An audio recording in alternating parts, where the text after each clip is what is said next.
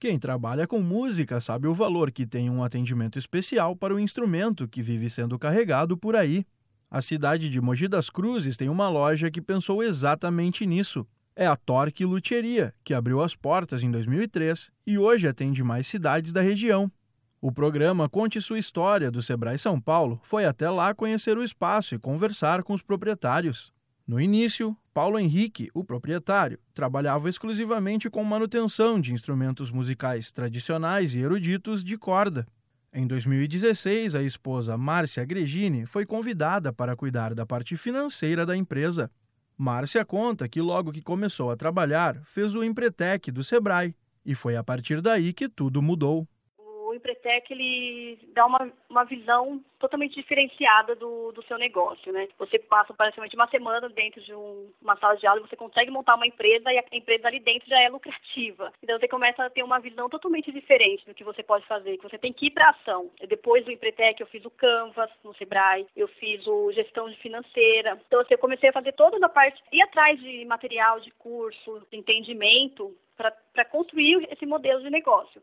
Hoje a oficina cresceu e atende clientes para venda, manutenção e customização de instrumentos musicais. O faturamento passou de 100 mil reais em 2016 para 370 mil atualmente. A clientela da Torque Luthieria é composta de músicos que tocam por hobby em casa para amigos e família, e também por muitas pessoas de igrejas.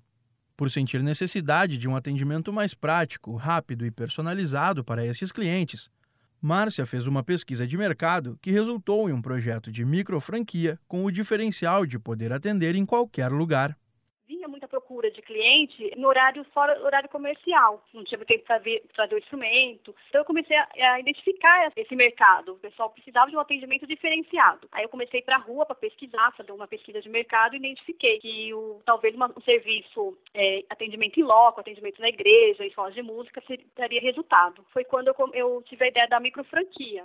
Márcia explica que muitas vezes as pessoas desistem do sonho de tocar um instrumento por achar que não nasceram para isso quando, na verdade, tudo o que elas precisam é de alguém que ajude na regulagem e afinação adequadas ao instrumento. A pessoa chega aqui e fala, poxa, eu comecei a tocar, eu aprendi, eu consegui. E a gente se sente maravilhado, porque as pessoas não, não sabem muito bem o que, que é um luthier, o que, que, é uma, que seria isso, né? Depois que a gente apresenta, mostra, a gente começou a construir muito conteúdo na internet, mostrando, olha, você compra uma, um instrumento numa loja, um novo, ele não vem afinado, ele vem com as cordas altas. Então, muito, a criança, principalmente adolescente, quer aprender a tocar, mas eles começam a machucar muito o dedo e acaba de, ah, isso aqui não é para mim, desiste. E não é, se você tiver uma afinação, uma regulagem adequada, esse instrumento vai ficar gostoso para você tocar e vai trazer o prazer e o, o som que você deseja. Também achou interessante a história da Torque Luthieria? Fique ligado no canal do Sebrae São Paulo no YouTube, que tudo vai ser contado com mais detalhes em vídeo também. O programa Conte Sua História do Sebrae São Paulo sempre apresenta empreendedores de sucesso. Para acompanhar os vídeos, acesse www.youtube.com.br Sebrae São Paulo. Da Padrinho Conteúdo para a agência Sebrae de Notícias, Pedro Pereira.